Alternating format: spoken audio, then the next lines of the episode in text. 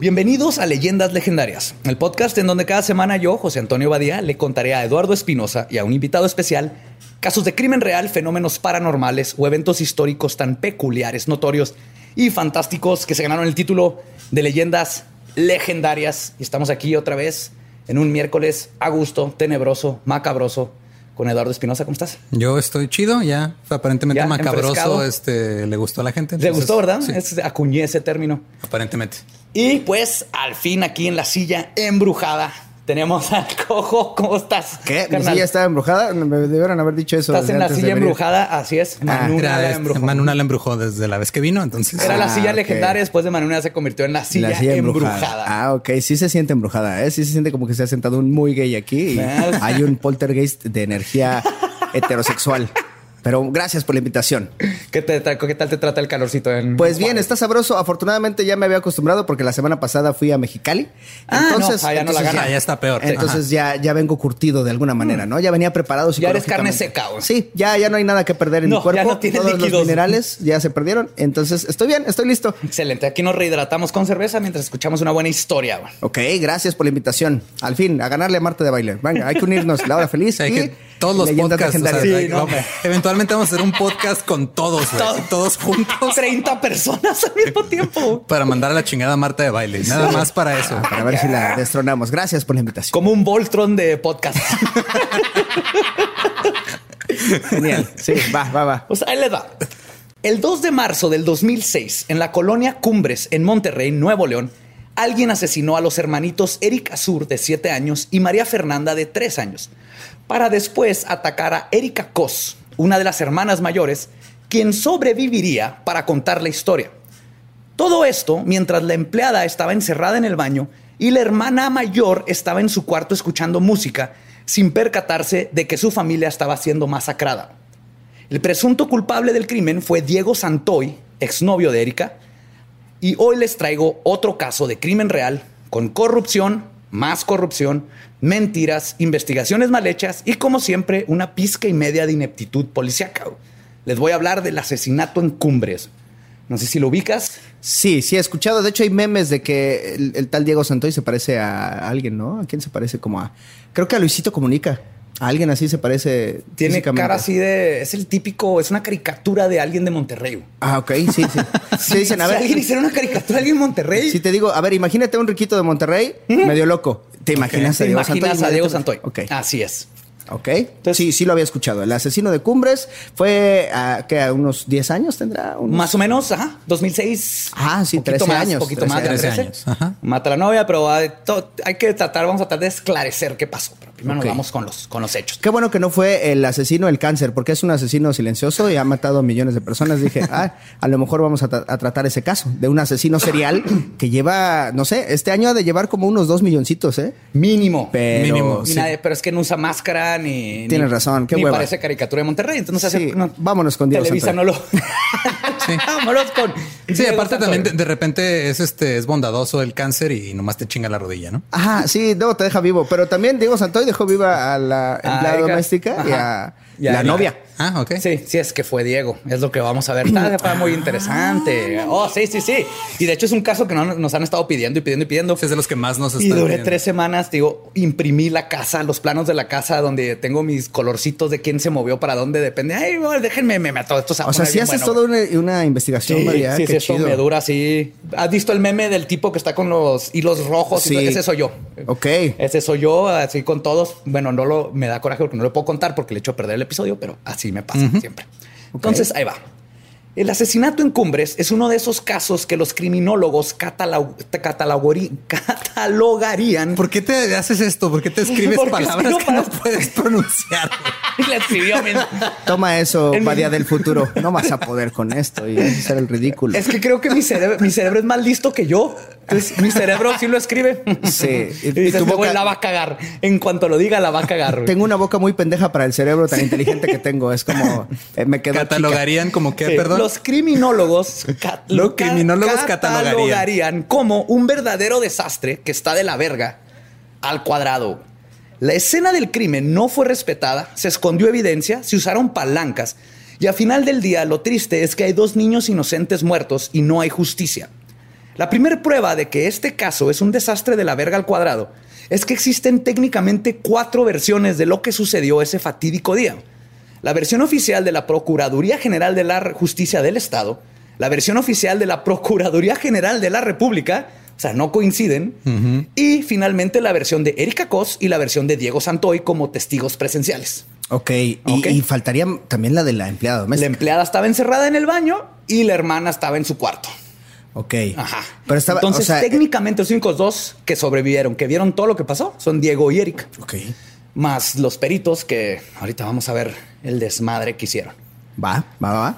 Primero les voy a platicar las versiones de nuestros honorables este, nuestras honorables autoridades. Sí, que es la real, seguramente. o sea, sí, eso es lo que pasó. Es nuestro trabajo especular, pero, o sea, para, si a mí me preguntas qué pasó, yo diría alguna de estas dos. Es o la PGR o la PGJG. Sí, acrónimo horrible. NL, porque es de Nuevo León. De Nuevo León. pero no podemos entender bien este caso ni lo que sucedió sin antes conocer a los protagonistas del mismo. Diego Santoy Riverol, a grandes rasgos, como les decía, se puede escribir como una caricatura de un regio, o sea, alguien de Monterrey. Nació en la ciudad de Monterrey, en el estado de Nuevo León, en México, en 1985. Es hijo de José Manuel Santoy y María Eugenia Riverol. Es el segundo de tres hermanos, Mauricio el mayor y Marcelo el más chico. Sus padres viajaban entre Monterrey y Matamoros con la familia por cuestiones de trabajo. Era de clase media, un excelente estudiante y nunca tuvo problemas escolares. Se graduó con buenos promedios, tanto en primaria como secundaria. Y no cree en el aborto. sí. no, de hecho sí, eh, si investigas, o sea, hizo un aborto de seis años después, sí. ¿sabes? O sea, aborto extemporáneo. Sí, es como, como que ahí manejan otros términos de tiempo. Sí, como Van, van, atrasados en general. Perdón, gente de Monterrey. Sabemos que en Monterrey nos escuchan y los amamos. Sí, saludos, los amamos, pero. Saludos a los de Monterrey que sí viven en el presente, ¿no? Sobre pero 2019. Sí, saludos Monterrey que sí están a la vanguardia. Yo estoy seguro que los que nos escuchan son, sí, son, vanguardistas. Son vanguardistas, exactamente. Yo tampoco puedo pronunciar algunas palabras a veces. pues, aparte de todo esto, le encantaban los cómics. O sea, Diego era un nerd. ¡Nerd! Completamente Dijo el más nerd de la mesa de tres. ah, sí, yo lo digo con orgullo, ajá, pero era un nerd, era de nosotros. One Es que el origen de, los supervillanos a veces parece real. O sea, eh, una decepción amorosa o algo así, ese, ese odio que imprimen en los supervillanos, que es esa cuando les rompieron el corazón horrible o cuando. Siempre hay un detonante, ¿no? Hay un detonante. Igual que los asesinos en serie. Y, y, se parece mucho a la vida real. Y yo creo que los nerds, particularmente, tienen una inspiración chida con lo que han leído. O sea, eh, ves la historia del guasón y dices, yo quiero eso en mi vida. O sea, yo quiero ser. Eh, miren, no voy a ser Batman, no soy rico ni nada, pero puedo ser el guasón. Puedo envenenar el agua de la ciudad. no lo hagan, jóvenes. no lo hagan. Y ahí en el salón puedo comprar pinturas de, de payaso. Sí, sí, sí. Entonces te queda ser el villano. Pues Diego estaba estudiando ingeniería mecánica en la Universidad Autónoma de Nuevo León y es descrito como una buena persona y básicamente un adolescente común que lo más extraordinario que tenía en su pasado es que tenía antecedentes penales porque se robó unas cervezas a sus 16 años. O sea, un adolescente común. Exacto. Nada extraordinario. Sí, no fue gradual. Pendejo porque lo cacharon, pero común. yo, tengo, yo tengo antecedentes penales entonces porque me robé un bupaló cuando tenía seis años. Ahí está, ¿ves? Pero no, no, bueno, creo que no me tomaron las huellas. sí, no, no, no pareces todavía. No, no. Y aquí quiero aclarar algo muy importante. Si buscan noticias sobre el caso con youtubers o notas periodísticas, etcétera, por alguna razón todos se agarraron de un dato que un ignorante amarillista usó y luego todo el mundo empezó a reusar sin tomarse la molestia de usar Google y picarle el primer resultado. Y siguen diciendo, incluso ahora en el 2019, que, que Diego era un genio superdotado, porque tomó una prueba y decía que tenía la capacidad de 122 puntos de coeficiente intelectual. Eso no es un genio superdotado. No, no, no, no. Esto lo que hace es que lo pone por arriba de lo normal, pero por arriba de lo normal se refiere a que está al nivel de un estudiante de universidad. ¿Sí? Para que se den cuenta, la, escala llega a 200. Para ser considerado un genio nivel profesor de universidad, necesita 155 a 164. Lo único que indican los 122 puntos es que del... Le funciona todo. Sí, es que tiene el nivel cognitivo de un pulpo. Si fuera un chango, sí sería, ah, ese chango se mamó, ese chango tiene 122 de, de, coeficiente, intelectual. lo único que te dice es que puedes, puedes resolver problemas. Ajá, sabes usar tus pulgares opuestos. sí. sí, eso, ¿no? Ajá, exactamente. Y cuidas tu colesterol. Y, sabes decir catalogarían. Ajá, catagolarían. sabes eh, qué figura sigue en la siguiente secuencia y ya. Sí, y ya. es todo. Pero esto es importante porque esto lo usan muchos para hacer ver a Diego como un pinche Hannibal Lecter que planeó todo esto bien cabrón y por eso sí fue capaz de hacer todo lo que hizo. Pero no, tienes un vato normal que estaba en la universidad. Ok. Si estás en la universidad, tienes el coeficiente intelectual de Diego. Y aunque no estás en la universidad, lo más probable es que tengas un coeficiente 122, 100 puntos. Eso es lo normal. Sí, entre 100 y 120. Ajá. Pues la víctima protagonista de este caso en lugar de ser los dos niños que fueron brutalmente asesinados, tristemente es Erika Peña Cos. Ella era bastante peculiar, y no me refiero a peculiar en el sentido de especial y única. Es más en el sentido de familia disfuncional, problemas de personalidad y una persona tóxica en general. Nace el 19 de septiembre de 1988, hija de Gonzalo Peña y de Teresa Cos, dos astrólogos, no astrónomos, astrólogos reconocidos en México, que no sé qué significa astrólogo reconocido. Que sales en multimedios, obviamente. Exactamente, ahí salía, de hecho. A ver, a ver, a ver explica. ¿Sigue saliendo en multimedia? Sí, no mames. La mamá era famosa localmente porque era presentadora de un programa llamado Con Clase, que salía en el canal 2 en Monterrey y que era parte de multimedios. Ok, a ver. esto va a figurar después en el caso. De hecho, multimedios entra en este caso.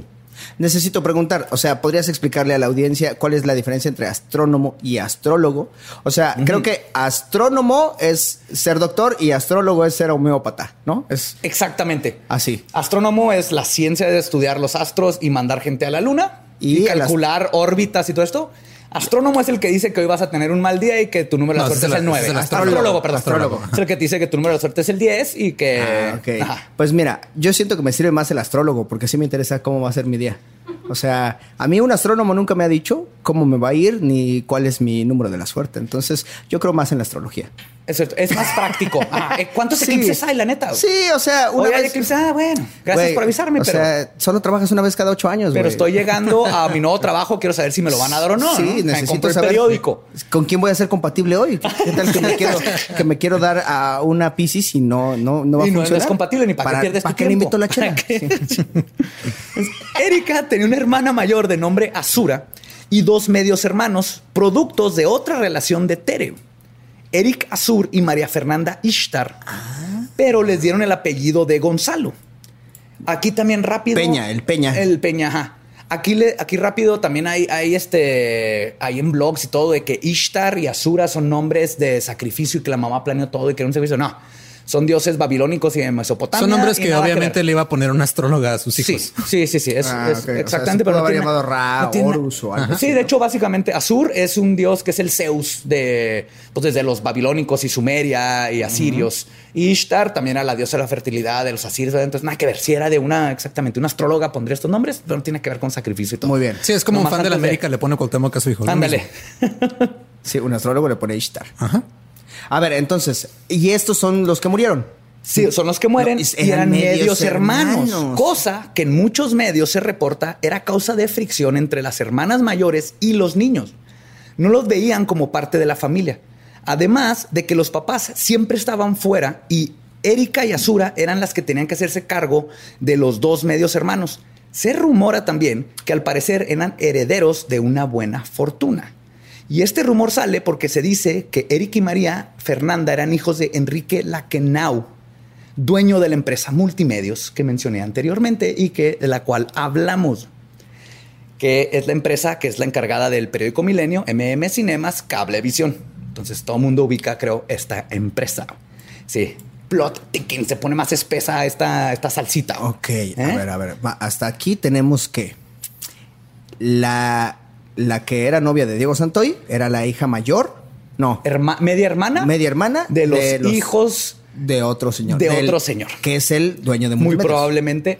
Por cómo reaccionó aparte multimedios al caso, es muy probablemente que sí. Que y siempre había fricción mm. entre Azur y Erika y los dos hermanitos, porque no los sentían como parte de la familia, ¿no? A pesar de que los adoptó el papá, les dio su apellido y todo pues eso. Pues es que hasta entre hermanos de la misma sangre, la cantidad de chingaderas que te haces entre hermanos, imagínate con un güey que es de otro papá, si dices, no, a ti sí te va a pegar en la piñata, o sea, a ti sí te voy a ¿Sí? No, a ti sí te... Sí, yo tengo hermana menor, así que ella me odiaba a mí. Ah, muy bien. Pues algo así más o menos, ¿no? Yo la molestaba. No, y aparte aquí hay algo que se me hace que se la mamó la mamá, güey. Se la mamó. No sé si se dieron cuenta cómo se llama el único varón de la familia, el, hermanito, el medio hermano. ¿Azura? Eric Azur. Azur. Las hermanas se llaman Erika y Azura. Azura. Les puso los nombres de las hermanas al medio hermano aparte yo creo eso de reciclar nombres. mira, yo, mira, yo tengo, yo, tengo unos primos que reciclan nombres. Muy cabrón. O sea, tengo un primo, el mayor se llama Juan Carlos, el del medio Miguel Ángel, el más chico se llama Juan Ángel. Y luego tengo otro sobrino que se llama Juan Ángel. Y hay como cuatro Juanes en mi familia, güey. O sea, no, no sé por qué reciclan nombres sabiendo, te digo, le hubieran puesto Ishtar a uno de ellos. no, porque es, tiendes a que algo pase algo mal. O sea, atraes el mal. Si no haces bien tus cálculos y le pones Ishtar a un niño en cuarto menguante, puede. Si no eres astrólogo, si no sabes qué pedo. Si no eres astrólogo, jugar con fuerzas que no Exacto, te estás metiendo con fuego, güey. No quieres jugar con ¿Quieres, fuego. ¿Quieres eh, un dato naco del cojo feliz? Claro. Yo soy Hugo Alberto, mi papá es Mario Alberto y mi hermano es Santiago Alberto. ¿Ya ves? Puros Albertos. Sí, entonces procuraré no matar a mi hermano o que él no me mate a mí. Así es. Ojalá. Eso es buen plan de vida. Intentaré no morir. Gracias. Mira, ya la libraste una vez. Vamos bien. Vamos por la segunda. Pues, ahora vamos a cómo se dio la tragedia. Y todo comenzó cuando Diego y Erika se conocieron en una fiesta de 15 años, porque nada bueno sale de las quinceañeras, de una amiga en común. Tiempo después iniciaron su noviazgo que duró tres años. La relación era completamente tóxica. Ella era una niña que se creía afluente y era lo que más quería en la vida. Tenía dinero, tenía padres ausentes. Y Diego era de clase media, dócil, tímido, callado y manipulable. Entonces era así la clásica relación donde todo iba a salir mal. Gente que los conoció como pareja describen a Diego como un dejado que hacía todo lo que podía para cumplir los caprichos de Erika y la describen a ella como egoísta, con un grave desorden de personalidad y muy manipuladora. Incluso un fan legendario nos estuvo escribiendo, Fer Aquino, un saludo ahorita, nos comentó que es familiar lejano de Teresa. Ella es la prima de la abuela de, Fer. O sea, su abuela es prima de Teresa.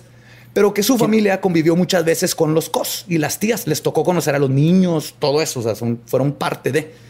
Y Toda la familia dicen que Eric y Diego eran retraídos en las reuniones, no hablaban con nadie, constantemente estaban secreteando y que todos notaban que era una relación no sana y que Erika controlaba todo. No era la clásica parejita que están en la familia, no están riendo, se van, no, no, no. ¿Sabes cómo? Eso, eh, cambiaron a Diego. Eso describe eh, mi relación, güey. O sea, en las fiestas familiares, para empezar, casi nunca voy. Pero, y cuando voy, nada más estamos Tania y yo en una esquina, no interactuando con los demás. ¿Y secreteándose? ¿Y pensando ah, en cómo no, secreteando, a la no. familia? Bueno, hasta ahorita no.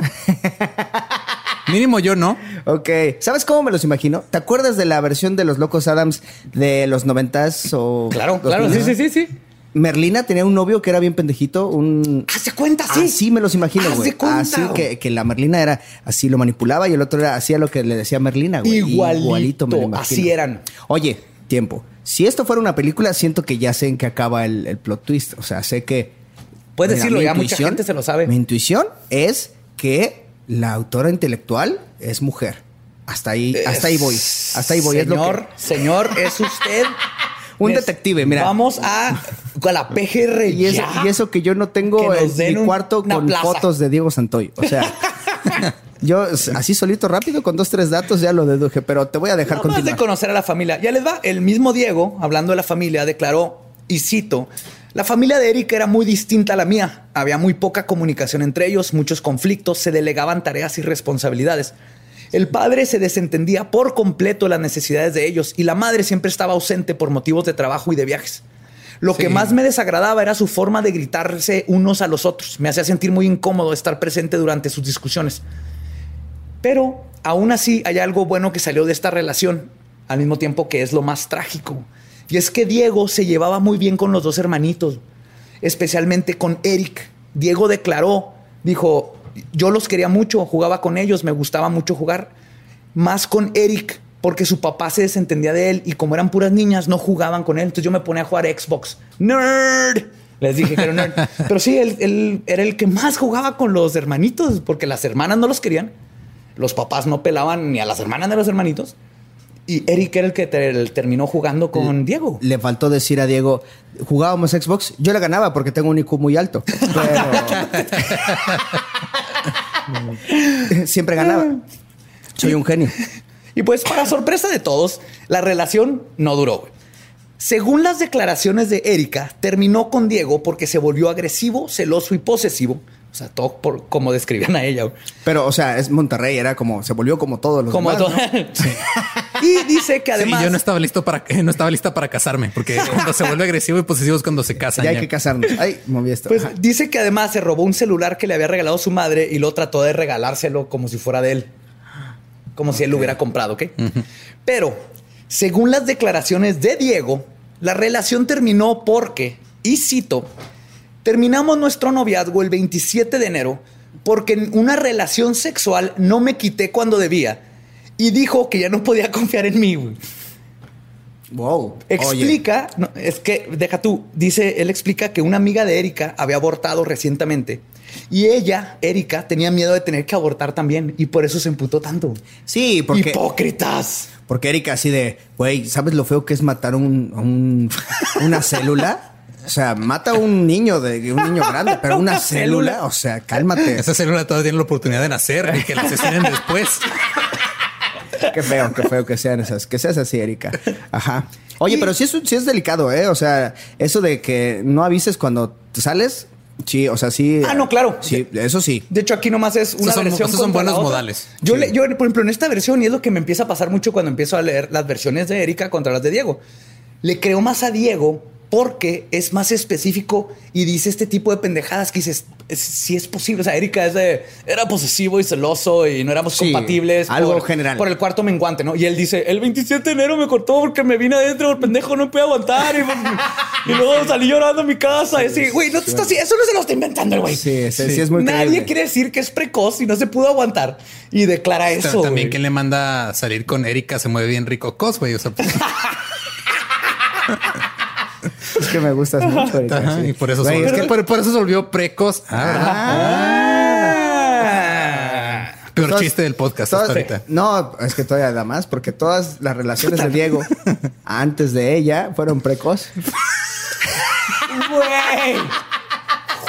Es que siempre sí. Todo hasta hoy había sido precoz, pues ya hay que seguirle. ahí está, ahí está. Así se escribe. Ay, la mejor pluma de México, señoras trabajando, Trabajando, O la peor, no sé. Es que es, una línea muy delgada. Pero, aunque cortaron, igual que su relación, no hubo, en, su no relación, fue igual de complicada. De hecho, algo que es rumor, pero lo dice en su careo y creo que es, es importante mencionarlo porque sí es cierto, sí tiene que ver con el caso Dice Diego que tuvo sexo con Teresa Cos, con la mamá. Ay, güey. Y platica que la mamá llegó un día y le dijo, vamos al baño y los dijo, y pues dijo Simón y fue. Pues y que la siguiente vez, le, como que ya no quería, pero le dijo a la mamá, o vienes o le digo a, a Erika, no hay pedo, no se va a enterar. Y lo hicieron tres o cuatro veces y eso fue algo de lo que pasó. Se supone que Erika no sabía hasta, pero es un dato que no puedo confirmar, pero sí lo declaró Diego y sí, sí formula dentro del careo que vamos a ver ahorita. Es, es como logro, ¿no? O sea, uno siempre piensa como, güey. Logro desbloqueado. Pero si es verdad, habla de la familia, ¿no? O sea, la mamá le bajándole el novio a la hija y más que nada se hace que era porque la mamá tú la ves y se comporta como un adolescente este, de estar en París y con los amantes y irse de todo y tengo hijos, pero me vale madre. Así era su vida. ¿no? Y esto habla mucho de eso. Entonces les decía, a pesar de que cortaron, su no relación seguía siendo complicada. Diego le pedía que volviera con cosas cursis como vámonos a cenar el 14 de febrero y es la última vez que te veo. Si aquí no volvemos, te juro que te dejo de molestar. oh, la clásica. Nerd. Nerd. Uy, la, la rogona. Eh, been there, done that. y Erika lo bateaba, pero luego le marcaba para booty calls. Era bien común que le marcara para, eh, cae a mi casa, que se Quiero. Booty call es, ¿cómo se diría en español el término? Llamada. Cachonda. Sí. Ajá. Pues es, pues es, un ontas, güey. Es un ontas. Es un ontas. Le mandaba ontas. Le mandaba ontas. Y fue justamente uno de estos ontas los que hacen que Diego termine en casa de Erika y se dé toda la tragedia que vamos a explorar. Pero todo empezó con un ontas. Sí, me da curiosidad, porque mira, uno nunca sabe en qué acaba un ontas. O sea, tal vez, tal vez en una chupada o algo creo así. Creo que este, es el, este es el peor ontas del mundo. Pongan atención que aquí puede terminar con su ontas. Sí, ese se podría llamar el libro. Este libro, El caso Santoy, el peor ontas de la historia. El peor ontas de la historia. Hey, chavos, te dijeron ontas. cuidado, conoces la historia de Diego Santoy. Esto te puede pasar a ti. El primero de marzo del 2006, Diego y su amigo Humberto Leal Molina cenaron y jugaron videojuegos en la casa de Diego y luego se iba a quedar a dormir. ¿Puedo hacer el gritito yo? Nerd. Yes, super nerd. Y luego se fueron a dormir. A las 4 de la mañana del jueves 2, Diego despierta a su amigo, a Humberto, y le pide un ride a casa de, de Erika porque le había mandado un ontaz. Para avisarle que diciéndole que no estaban los papás, la mamá se había ido a un evento esotérico en Hermosillo, whatever the pero nunca estaban los papás, era como otro día. Pues es otro día y son las 5 de la mañana. Igual te puedo ver en la tarde o a cualquier hora. De hecho, Diego habla de eso. Era lo más común. Él se quedaba a dormir en la casa de Erika, se esperaban que se durmieran todos y, se la pasaban cogiendo. Eso dice Diego, no la pasamos cogiendo, era lo más normal. Los papás nunca estaban, nomás que aquí, como no andaban, tenía rato que no la veía y, fue una. cuando ella que quisiera. Ya ella era la que, ¿sabes qué, cabrón? Ven para acá. El papá se había ido a un concierto que está bien irónico y triste porque originalmente el papá se iba a llevar al hijo, a, Eric, al concierto y por cosas siempre no se lo llevó. Entonces no estaban los papás. ¿Te puedo preguntar algo que no me ha quedado claro? Claro, claro. Eh, a ver, ¿quiénes los, los hijos del señor con el que ya vivía la señora eh, Cos? Ajá, los esposos la señora Cos. Ajá. Y tuvieron dos hijos. Dos hijas. Dos, hijas. Sí, las hijas. Más las dos que ya tenía lo después, o sea, eh, son mayores. Erika, este, este, ajá, Erika y Azura son ah, mayores. O sea, ya, ya, casada, tuvo un amorío y tuvo a dos hijos nuevos, que es Eric y María Fernanda. Ajá. Y el papá de Erika y Azura los adopta y les da su apellido o sea, los hijos eran, pues la palabra, perdón, son bastardos. Sí, son bastardos, exactamente. O sea, son producto de un amorío. Son producto de un amorío post. O sea, no es como que ella llegó con las Ellos ya tenían dos ah, hijas mayores. Yo pensaba que, ya, que ella ya las tenía y llegó a la relación, ya, ya traigo, ya traigo maletas. O sea, no, no, no, ya tenían dos hijas mayores y de repente entran estos dos. Entonces, eso es muy importante que preguntes eso y quede claro, porque es parte de, es parte importante de, lo que se va a desenvolver en todo esto. Sí, porque yo no entendía bien que si ellas eran las hijas legítimas de la, de la herencia o estaban peleando una herencia que les correspondía porque les dieron el apellido. Son las hijas legítimas de los dos astrólogos. Ok. Y los otros dos son los que se sospecha que son los del multimedios. O sea, la herencia viene por parte de multimedios. Como la señora Peña estuvo ahí. No, sí, Cos, la señora Cos. La ah, señora Cos, Teresa La señora Cos anduvo trabajando mucho en multimedios. Tal vez un día el señor multimedios, así le diremos, la vio y dijo, ay, me gusta esa... ¿Quieres ser, la, ¿Quiere ser la del clima? Sí. Oye, a ver, ¿cuál es tu número de la suerte hoy? El 69, vámonos, ¿no? Algo así pasó. De ahí nacen los dos hijos menores que no son hermanos sanguíneos. Y, lo, y, lo, y, lo, gracioso aquí, bueno, no es gracioso, pero es, no fue una, sino dos veces. O sea, primero fue con Eric y el papá dijo, te la perdono, voy a ponerle mi apellido. Vamos a solo poner el nombre de nuestras hijas. Solo porque Plutón está ascendente, te la voy a pasar esta vez. Y luego vuelve otra vez y luego, ¡pum! Hay otra. O sea. También oh. ahí ya hay problemas del el papá. Sí, el papá ya ahí está. le vale a verga. De hecho, Diego cuenta que una vez el papá en una fiesta que lo invitaron estaba fumando mota y le dio mota y luego Tere se enojó bien cabrón porque le dio mota. El papá se ve que era bien buena onda, pero también, igual que la esposa, no actuaba como su edad y se la pasaba de par y no, no quería ser un papá, no quería ser responsable de una familia. Si lo ves bien, entonces Diego les hizo un paro, ¿no? o sea, llámenme loco. Curiosamente no te llamo loco, pero por cómo reaccionaron los papás, la neta, yo digo que así es como lo sintieron. Es como, oye, gracias. Oye, ¿dónde te hago llegar un regalo en la cárcel por haberme hecho este paro? Pero bueno, nos quedamos en el ONTAS. 50% de descuento en útiles escolares. ok. Pues llega Diego y aquí es donde se ponen las cosas mexicanas. Ah. Mexicanas. La única forma de, describirlas porque les dije hay cuatro versiones de lo sucedido. ¿no? Pensé que la parte en la que ya tenía hijos de otro señor ya era la parte mexicana, pero a ver. esa, es la parte norteña. ok. Oh. Pero entonces voy a hablar de estas versiones y luego nos vamos con las versiones de Erika y Diego. Okay. Según la versión oficial, me voy con la Procuraduría General de la Justicia. Diego llega entre las 4.15 y 4 y media a la casa de Erika. Recuerden que esta es la versión que vendieron a todos, con la que juzgaron a Diego y lo que, según ellos, sucedió. Todo lo que les voy a leer ahorita, esto sucedió de a de veras. Llega entre 4.15 y 4 y media a casa de Erika en la colonia Cumbres Luego, entre 4.50 y 5 de la mañana, Diego se pone un pasamontañas, cubre sus zapatos y manos en tape para no dejar huellas y entra a la casa porque sabía la clave. Pero antes de entrar, dobla una varilla para que parezca un robo. ¿Ok? No sé por qué no llevo guantes, pero traía tape. Ok. Ya dentro de la casa, sí. Y cómodo. Bueno, hay mucho de eso. Ya dentro de la casa, Diego dura 50 minutos haciendo ni madres. O sea, pendejea por 50 minutos. Se aburre y se fuma un cigarro en la sala de la casa que dejen una maceta y hay foto de, un cigarro que dicen que es de Diego. Y nadie huele el humo, ¿va? Nadie. Lleva, ya lleva una hora en la casa haciéndose pendejo y nadie. Terminándose su cigarro, va y corta el cordón de la persiana de la sala. Y luego se va a la cocina para dejarlo ahí. En algún punto, Erika se despierta, baja a la cocina y se encuentra con Diego, quien la apuñala varias veces en la espalda y arrastra su cuerpo hacia el cuarto de lavar. Perdón, no fue Erika, el hermanito, Eric, no Erika. Ah, Eric, Eric. el niño pequeño. ¿Qué? ¿No era la que se había sobrevivido? Sí, Erika después, sí.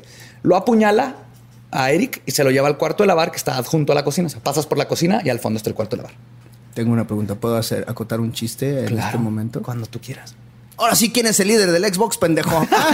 Toma eso. Ok, ya. Me lo imaginé diciendo eso en la versión de la PGJ. De la... ah, esto es Lo mató porque le ganó en, Smash Bros. No, en Smash Bros. no es de Xbox. En Halo 3. Sí, en Halo. Tampoco es de Xbox. No, sí, sí, sí, es de Xbox, pero el 3 todavía no salía. Pero el 3 todavía no salía. En Halo 2. Cuida tu cronología, por favor. ok, para pues, Mata a Eric y lo tapa con unas cobijas.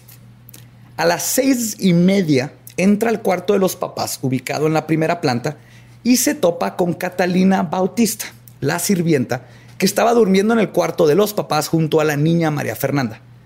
Diego le apunta con una pistola. Mencioné que había una pistola porque ahora hay una pistola. Ah, ok. Ajá. Y la encierra en el baño. Se hace güey una hora y entre las 7:45 y 8 de la mañana estrangula a María Fernanda ahí en la recámara. Luego saca del baño a Catalina y la lleva al baño que está a un lado en el pasillo y ahora la encierra en ese baño. Ok. Aquí hay algo que yo quiero decir. Si tú vas a una casa y tiene baños que se cierran por afuera, salte de esa casa. Sí, eso no está bien. No, yo no confío. ¿Quién pone baños que pueda cerrar por afuera? ¿Cómo encierras a alguien en un baño en una casa? Sí. ¿Nunca te la aplicaron esa de que te hacían la trampa de encerrarte en un baño? o sea, que vas a un baño público o en un baño de la escuela. Público sí, pero en, una, en un baño sí, Es raro. Es muy raro que, tenga por no fuera cómo cerrar, ¿no? No me había puesto a pensar en eso. A mí se me hace y les digo, si yo voy a una casa y tiene así un pasador o algo en una casa de alguien por afuera, huyan. Sí. y luego también la encierra en un baño las, y luego la saca y, la todos mete los baños. Ajá, todos los baños se pueden. Todos los baños de abajo ya los recorrió la sirvienta amarrada. A las ocho y media llega Perdón, es que. ¿Qué vas a decir? Ya ni modo, güey. No puedes dejar, no puedes dejar a la gente. O sea, ya interrumpiste, güey. La gente está pensando, ¿qué? ¿Qué habrá pensado Lolo? Es que la sirvienta le dijo, ya terminé de limpiar este, me puede llevar al otro, por favor.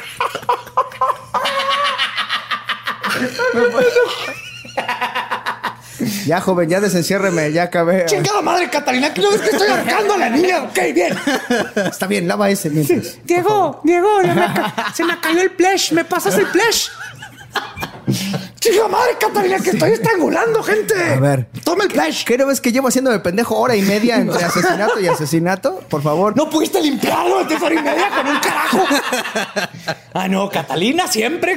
Siempre de protagonista. Ok. ok. A las ocho y media de la mañana llega Linda Victoria Merente Méndez, que es la secretaria de Tere Cos que tenía su oficina en un edificio aparte dentro del patio de la casa. Sí, está la casa, un patio y tienen como ¿Qué tan grande es la casa? Está grande. Sí, no, no gigante, pero sí está grande. Tiene como muchos desniveles y tiene un patio y luego tiene como una casa de dos pisos atrás. O sea, sencilla que sabes que hay gente que nos está escuchando desde un alcatel, ¿no? O sea, lo que estás contando sí es, güey, un pinche palacio. Es que de hecho Cumbres es, un lugar caro. O sea, la familia Cos, Peña, son, son gente afluente. Entonces llega y encuentra la casa cerrada. Entonces pasa por, la, por el pasillo de servicio para llegar a la oficina y se mete a la oficina. Entonces, para las ocho y media ya está ahí la sirvienta. Dos horas después de secretaria. que. La secretaria, perdón, la secretaria. Dos horas después de que Diego encerró a Catalina, Erika se levanta, baja el primer, del, al primer piso y a las 10 de la mañana, Catalina escucha que Erika dice: Ya te, ya te reconocí, ya sé quién eres, eres Diego, qué oso, güey. Digo, no, no se dijo qué oso, güey, pero conociéndola. O sea, no, pero el acento regio es tipo de que tipo de que ya te reconocí. ya sé que eres Diego, güey. Tipo de que así, es de fresa, de fresa. Qué oso, güey. Ajá. Pues hoy escucha que le dice eso Erika a Diego, ¿no? Y entonces Diego se quita la máscara porque ya lo reconocieron. Nunca se le ocurrió que lo reconocer. Y discuten. La sirvienta los escucha discutir por 20 minutos. Después de esto, Erika se sube al segundo piso, donde por una ventana, Linda, la secretaria, desde el balcón de la oficina, le pasa unos recados de la mamá. Y Erika y ella tienen una conversación. Acuérdense que el hermanito está muerto ahorita. Sí. y, Diego traía una máscara. Platican, le pasan recados y le dice, ok, y se regresa a Erika. Ajá. Y Erika, por alguna razón, olvida decirle que hay un hombre con tape en las manos y un pasamontañas y que es Diego. O sea, ok, pero esta es la versión oficial. Ajá. Y que hay un chingo de sangre alrededor de la casa. También se le olvidó ese pequeño dato. Pero entonces Erika baja y entre las diez y media y once de la mañana, Diego, ya sin máscara, porque pues ya sabía quién era, golpea cinco veces en la cabeza a Erika con un martillo Mencioné que había un martillo porque ahora hay un martillo. Ok. Diego, tenía acceso a todo en la casa. Era ¿eh? como un Batman de. pistola. sí, Diego le. Traía su bati. Pues es nerd, güey. Traía su. se preparó. Ajá, su baticinto. Ajá. Recuerda que tiene un IQ muy alto. Entonces se preparó perfectamente. Dijo: A ver, ¿qué voy a ocupar? Martillo, cinta, pistola y. Sí, de hecho, la sirvienta la inhabilitó con un batarang. Sí, totalmente. en el tendón. Pues después de que la martillea, la apuñala en el cuello con un cuchillo y luego la apuñala en el, en el pulmón y después la arrastra por toda la casa y la deja en el cuarto de los papás. Al mismo tiempo que estaba fracasando rotundamente en asesinar a su exnovia, porque todos sabemos que sobrevivió, los récords de teléfono muestran que durante este momento está martillando y apuñalando, hizo varias llamadas a su amigo Humberto Lealo. O sea, están marcados que entre esta hora que los peritos dicen que fue el asesinato, él habló y el amigo le marcó varias veces. Entonces, multitasker, el Diego. Entonces, esas son habilidades que te da el Oye, güey, este, ¿no te acuerdas si, agarré el martillo o no? no ah, no, ya lo encontré. Estaba en esta, en, Diego, ¿te agarro ocupado? Ah, depende. no sé. Define ocupado, amigo. O sea, ya, ya voy a la mitad. Pues, dos horas después, entre las 12 y las doce y media, Diego va por Catalina la saca del baño y ahora la encierra en la cajuela del carro neón. Güey, neta, no sé por qué a huevo tiene. E, es un neón, güey. A huevo que era un neón. Hubiera aceptado un Beetle también. Pero creo que en estos años y por familia fuente era un neón, una niña de este.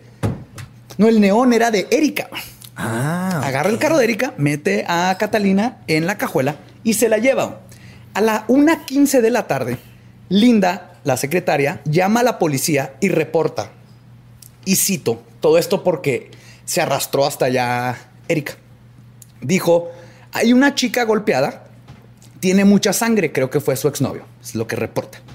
No menciona a los niños muertos. Obvia, obviamente ella no lo dio, pero Erika al parecer se le olvidó mencionarlo. Qué hueva cruzar todo el patio a ver. y luego tener que... Sí. Pero uf, aproximadamente a la 1.15 y aún con Catolina en la cajuela, Diego llega a la casa de su amigo Humberto y le pide un cambio de ropa. Se va de ahí y a las 2 de la tarde saca de la cajuela a Catalina, la cual le reclama. Y ahora, ¿cómo me voy a regresar? Ni siquiera traigo para el bus. Y el multihomicida Diego Santoy le da 10 pesos para el bus. Hmm.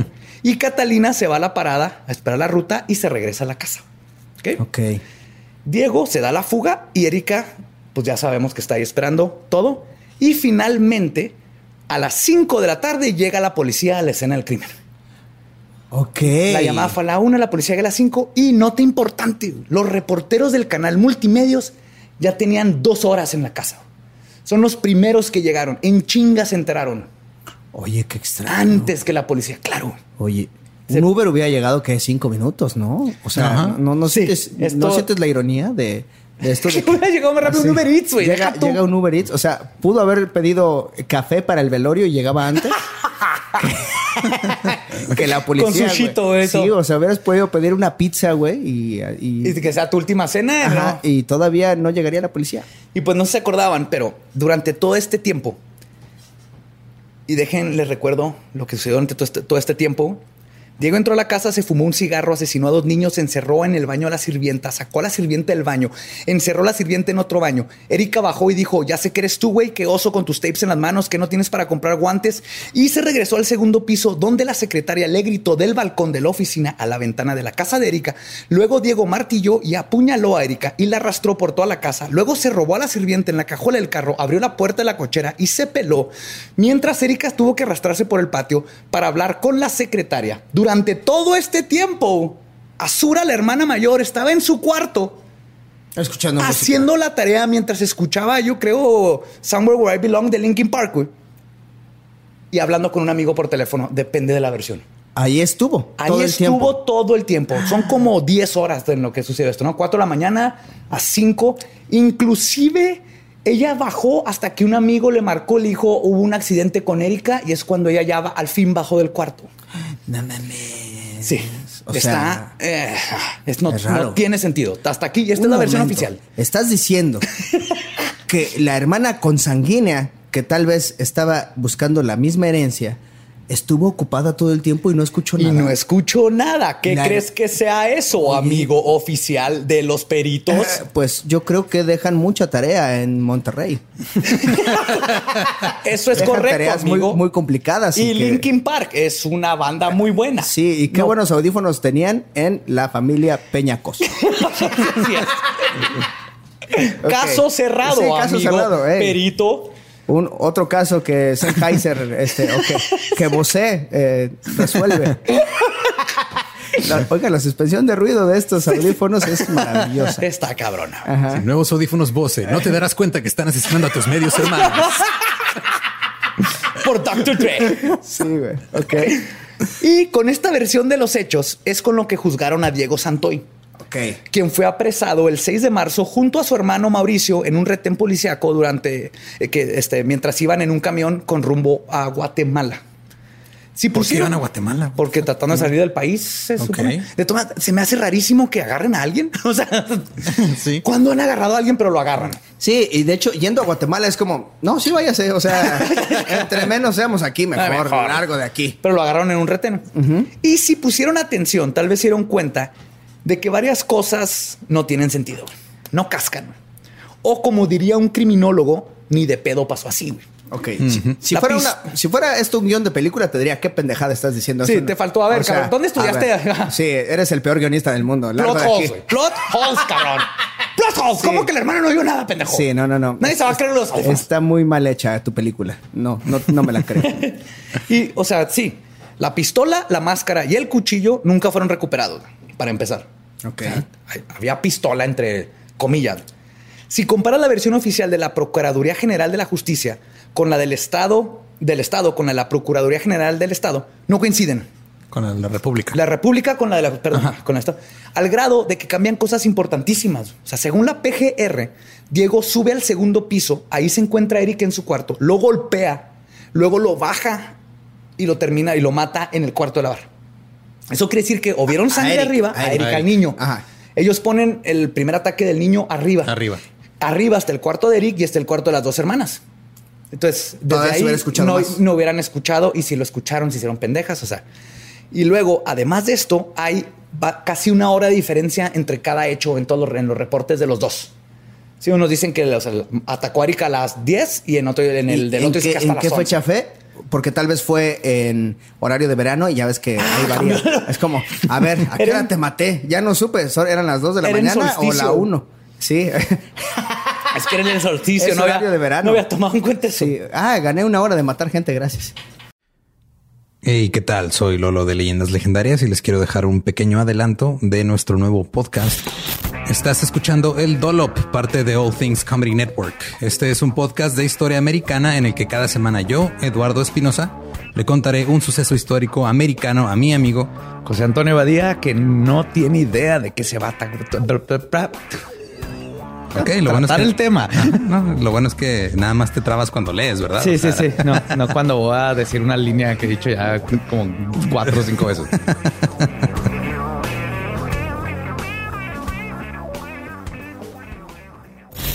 De joven comenzó a trabajar en barcos y en 1816 fue capturado por el pirata Jean Lafitte en la costa sur de Texas. Güey, ese será mi sueño. Ok, top uno, que me secuestren este, extraterrestres. Número dos, tiene que ser que me secuestren piratas. Estén pendientes y suscríbanse a El Dolop. Pero ya sabemos que las autoridades son incompetentes y fácilmente compradas. Ok. Entonces vamos a ignorar esta obvia fabricación de los hechos, creada para que las circunstancias que ellos quieren presentar queden con la evidencia y no que la evidencia determine qué fue lo que sucedió. Ok. Básicamente, Sherlock Holmes estaría decepcionado de ellos. Los estaría diciendo así, peritos, muy mal, ¿no? Así que vamos a ver los testimonios de los que aparentemente son los únicos dos testigos, Erika y Diego. Vamos a verlos. púchale play. Cojo, púchale play. Ajá. A ocho días del incidente, ocho días, Erika escribe desde el hospital su versión de los hechos. Esta, eh, esta es su versión la más importante, porque la escribió saliendo, antes de salir al hospital, todavía cuando estaba madreada. Y después cambió muchísimos detalles, ¿no? Entonces, esta es como que la primera cosa que dice, esto fue lo que pasó. Ya les va. Esto es verbatim. Yo me levanté en la mañana y al entrar al cuarto de mi mamá apareció Diego, güey. Detrás de la puerta con un pasamontañas y cinta en los zapatos. Me tapó la boca y me dio martillazos en la parte trasera de la cabeza hasta dejarme inconsciente, güey, en el suelo me dijo que había matado a mis hermanos y a la muchacha y que él había tomado un exceso de drogas, güey. ok. Y que le quedaba poco tiempo de vida. Se recostó a un lado mío y le pidió que lo dejara morir a un lado. Pasó aproximadamente a media hora y él no mostraba señal alguna de que se fuera a morir. Y le dije, creo que lo que te tomaste no funcionará, güey. Y me dijo, vamos a dar un paseo. Y le dije, que no quería y que realmente no podía ponerme de pie y que como quiera y quería ver a mis hermanitos. Él se puso de pie, me dio una navaja y me dijo, mátame. Yo le dije que no. Y él me dijo, entonces yo te voy a matar a ti, güey. Y le rogué que no lo hiciera, que mi mamá se iba a poner muy triste, güey. Él me dijo que lo sentía mucho, pero que él y yo estábamos destinados y que me iba a matar y que luego me alcanzaba y que se iba a tirar del puente atirantado. Y le dije que yo ni muerta me iba con él. Y le dijo que si no iba a estar con él, entonces no iba a estar con él. Y me encajó la navaja en el cuello aproximadamente tres veces. Tardé mucho en desangrarme. Ok, sí, claramente sí, claramente. estás viva. Tardé mucho en desangrarme. Y él parecía tener prisa y me pisó el cuello y navajeó en el pulmón para que me muriera más rápido. Y yo fingé no respirar y, y me esperé afuera. Escuché el ruido de la puerta y con la poca fuerza que me quedaba me puse pie. Pero en ese momento sentí un golpe en la que nunca había sentido. Regresó y me pegó y, caí en el suelo. Obviamente era Diego, asegurándose un buen trabajo. Fingí convulsiones y me quedé inmóvil. Esperé en el suelo unos cinco minutos sin moverme y me volví a poner de pie. Diego ya se había ido. Probablemente pensó que yo estaba muerta, pero no era así. Con mis últimos esfuerzos logré llegar a la oficina que se encuentra en la parte trasera de la casa donde fui auxiliada por Linda la secretaria. Y fui llevada al hospital en una ambulancia donde perdí el conocimiento y desperté en un cuarto hospital viva. Gracias a Dios, mamalón. Fin. Esa es la declaración oficial de Erika. No mames. Con su propia mano. Lo único que no me cuadra es, me dijo que traía un exceso de drogas. Que nadie, usa, esa palabra. Eso es como alguien, alguien que nunca ha tomado drogas. Así, traigo un exceso de drogas. Sí. Soy muy malo. Ese jovencito traía un exceso de drogas y se brincó a mi patio por su pelota de fútbol oficial y quiero que lo arreste. ¿Sabes a mí qué es lo que más me brinca? La parte en la que ella le dice, no me mates porque mi mamá se va a poner muy triste. Y él hubiera dicho, tu mamá, la que me cogí tres veces, esa mamá, esa mamá no se va a poner triste, no te preocupes. Sí, no, y tiene muchas discrepancias en lo que no está diciendo. No te preocupes, yo la contento. y me encantan esos, esos detallitos como, y llegué con Linda, la secretaria, güey, ¿eh? O sea, o sea, tengo que, tengo que, es importante que sepan que es la secretaria, güey. Y cabrón, no fue con la hermana que estaba en su cuarto. Que es la primera que hubiera ido con la hermana, güey. Se arrastró por todo el patio en lugar de gritar Azura o ponle que tenga esos pinches audífonos. ¿Te acuerdas, ¿Te acuerdas de la escena de eh, Spider-Man 2, eh, de la que tiene como unos cuatro años? La de, sí, sí, la de Doctor Octopus. No, la de Electro. Ah, la de Electro, ya. La 2-2. ¿Sí es la de Electro? Sí. Sí, sí, sí. Spider-Man con Andrew Garfield. Sí, bueno, de ese Spider-Man. Hay una escena en la que él se está rifando con alguien y está Stan Lee con, ah, los, con los audífonos, puestos, ¿no? Sí, es en, la, es en la 1, creo. En la 1, ¿verdad? no me acuerdo en cuál. Pero se está rifando un tiro. Está con Rhino, y, y está, sí, con Rhino. Y, pero entonces es en la de la de Toby Maguire. No, no, si es, si es en la 2. Si es en la de Andrew. Es, Andrew Garfield. Garfield no es en la que se muere Emma Stone, porque esa yo no la vi. Y es donde se muere Oye, Emma Stone. ¿qué onda con los spoilers? Espérate, espérate. Mira, esa franquicia ya murió, ya la volvieron a. ya a Pero ya dijeron que es parte del, del, multi-universo. Del multi-Spider-Man. Cada Spider-Man, Maguire, Garfield, todos son diferentes Spider-Man de la caricatura. Pero estamos desviando. Hay dos niños muertos aquí, señores. Pero sí, hay es la escena, es la escena así de que está Stan Lee y atrás está Spider-Man rifándose un tiro. A lo mejor pasó así. Puede ser posible, es posible, pero era el. Pero Stanley era un viejito de 90 años que obviamente no escuchaba. Y, y Spider-Man no existe, entonces. no, este... no hables mal de Stanley, por hijo de tu madre, nos vas a no a todos. Ni se te ocurra, güey. No estoy hablando mal de Stanley, solo estoy diciendo que ya está viejito y no puede escuchar bien. Estaba tan viejito que ya murió, entonces sí, sí sabes esa parte, ¿no? Este... Fueron cojo spoiler, y spoiler. No, Stanley, Stanley vive en mi corazón. Sí, vivirá siempre en nuestras mentes siempre, siempre. y en CGI, CGI, perdón. Eh, ok, entonces. Entonces da esta declaración.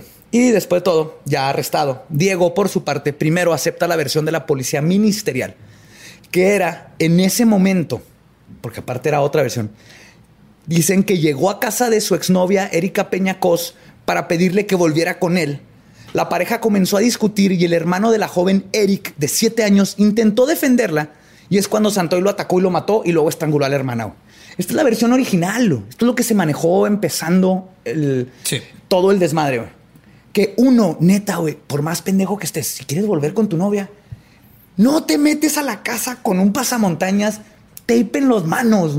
Ah, yo lo hice alguna vez. O sea, no, en serio, no, no me metí a la casa de mi exnovia, me metí a la casa del nuevo novio de mi exnovia, güey. Eso es diferente, eso sí tiene sentido. O sea, no me metí tampoco. Burlé la seguridad, dije, hola, vengo a ver a Luis y me dejaron pasar. Ah, bien. O sea, y toqué la puerta, pero no iba con cinta. Sí, sí entré al edificio del nuevo novio de mi exnovia casi se parece, pero no maté a nadie. Ah, pero. Eso es bueno, no matar a alguien sí, no matar a alguien. Chingón, habla bien de una persona, ¿no? Creo que no nos dan suficiente crédito a toda la gente que no matamos a, nadie. No está tan difícil, gente, no es que ni, ni ganas le tienes que echar, de todas las versiones, algo que no entiendo es para qué se llevó a la eh, sirvienta. Sirvienta. vamos a en la cajuela. No tiene sentido, ¿eh? Y luego que le di 10 pesos. Y luego dice, ah, perdón, sí me mamé, te eché una cajuela y, tú ni venías para acá, ¿verdad? Perdón, aquí hay 10 pesos. Y después de que le reclama, güey. Sí, ah, tienes razón, la cagué. Están diciendo 10 este, pesos. Este vato así que, ah, niño. Niña de 3 años la voy a estrangular, Erika. Oye, no me diste para el bus. Ay, perdón, señora. perdona, disculpe. No, soy ningún monstruo. exacto, exacto. Ten 10 pesos, ¿no? Podrás decir lo que quieras de Diego, pero que bien trataba al servicio. Sí.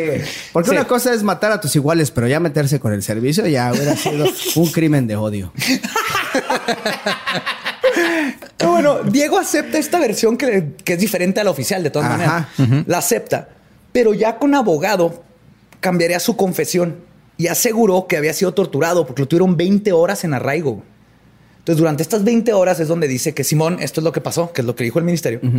Y luego, ya teniendo a su abogada, que la primera fue Raquel Villanueva, que era una abogada muy controversial por defender casos de narcotraficantes en Monterrey, que fue asesinada durante eh, este, el proceso mientras era abogada de Diego. No mames. Sí, y la mayoría de la gente cree que aunque estaba metida con gente peligrosa en su negocio y había tenido varios este, atentados con su vida, que estuvo de demasiada coincidencia que la mataran justo en este caso cuando ya tenían un chorro de pruebas, iban bien cabrón y había sido amenazada por el lado de los COS. Yo haría una pregunta.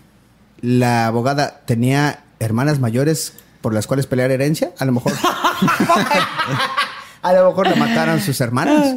Ok. Quizás. Ajá. Va. Diego declara una serie de eventos completamente diferentes a los que ya habían filtrado la, en la prensa. Y que Multimedios se encargó de propagar tan efusivamente que los mismos empleados declaran que se les hacía extraña la forma en que se le estaba haciendo tanta propaganda a este caso, que ellos tomaban como, bueno, es, trágico, pero es un asesinato como cientos que tenemos aquí en Monterrey, ¿no? Y fueron estos medios, los de multimedios y sus periódicos, los que crearon la versión de Erika la víctima y Diego el monstruo. Y el caso parecería estar cerrado, por lo menos en la mente de la gente que leía en los medios y absorbía los medios. Y era seguro, y estaban seguros de quién era el bueno y quién era el malo. Pero cuando logra sacar su versión Diego, el caso gira 180 grados. Diego cuenta que fue a casa de Erika a su ontas. Terminan platicando en la cocina y declara, y cito, Erika estaba muy enojada con su mamá. Estaba llena de odio a sus hermanos. No los soportaba y estaba molesta de por cuidarlos, porque su madre salía mucho de viaje y no los cuidaba. Tenía que llevarlos a la escuela, tenía que recogerlos, tenía que dormirlos, a ella y a Eric, y sabía que entre ella y la sirvienta se tenían que hacer a cargo de los niños siempre. Porque la señora siempre está de viaje en cuestiones de trabajo o con el novio, y encima la señora, o sea, Teresa, tenía meses que quería tener otro hijo. En eso llega el pequeño Eric y le dice a su hermana que se hizo pipí en la cama. Erika se emputa y le pone un golpe en la cabeza. Toma un cuchillo, se lo da a Diego y le dice, si me, le dice, si me quieres, mátalo. Eric le dice, este, Erika le dice a Diego que, perdón, Diego le dice a que no puede Erika le dice a Diego que no sirve para nada, le, regresan el cuchillo y apuñala a su hermano. Diego, sorprendido cuando le dan la apuñalada, suelta al niño y Erika lo sigue apuñalando varias veces en el piso hasta que lo mata. Lo arrastra hasta el cuarto de lavar y cubre su cuerpo. ¿Ok? Hasta aquí, ¿vamos bien? Ok. De ahí se va a la recámara de los papás y se quedaron sentados varios minutos cuando escucharon los pasos de la niña, que traía unos tacones que eran parte de su disfraz de princesa con el que se durmió. A, veces la verga ya me Sí, sí, está culero. Ajá. Y qué, bueno que todavía pues, hay que sentir esta empatía y este coraje de que no hay justicia, güey. No hay justicia, Se durmió con su pijamita de princesa y traía sus, tacones y la, escuchan bajar. Ese entonces, cuando Diego declara que Erika toma una cuerda de la persiana y hace un nudo abierto, se asoma por la puerta y le dice a la niña de tres años, ven, beba, ven te voy a enseñar un nuevo juego para que luego lo juegues tú. Vamos a jugar al perrito. Luego le dice, y cito, ponte como perrito. María Fernanda se puso de rodillas con las manos en el piso. Erika le dice, aquí tengo la correa, le puso el cordón en el cuello y empezó, empezó a estirar con fuerza. Se sentó encima de la niña y siguió estrangulándola mucho tiempo hasta que la niña dejó de moverse. Entonces Erika se paró, levantó a la niña agarrándola del cordón y la metió al closet y le quitó la cuerda y la tapó. Le pusimos una toalla encima. Luego Erika, que aquí quiero hacer una pausa, está muy detallado todo lo que está contando Eric.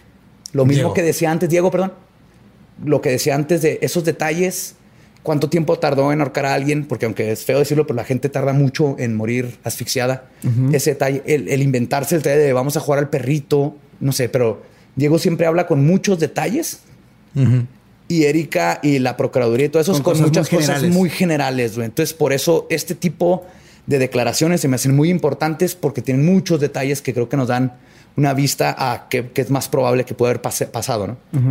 Y aquí es donde Erika menciona el pacto suicida. Le dijo, seguimos nosotros dos. Y me dijo, dice Diego, que me deshiciera de Katy, la sirvienta. Me quedé callado y nos quedamos sentados en la sala. Pasó media hora, 40 minutos y entramos al cuarto de su mamá. Tomó el martillo que estaba en el buró del cuarto, ya sabemos dónde salió el martillo, y dijo, seguimos tú y necesito que me pegues muy fuerte. Me puso el martillo en la mano. Sí puedes, pégame fuerte. Yo le dije, no, no puedo hacerlo. Ella insistió en que sí podía.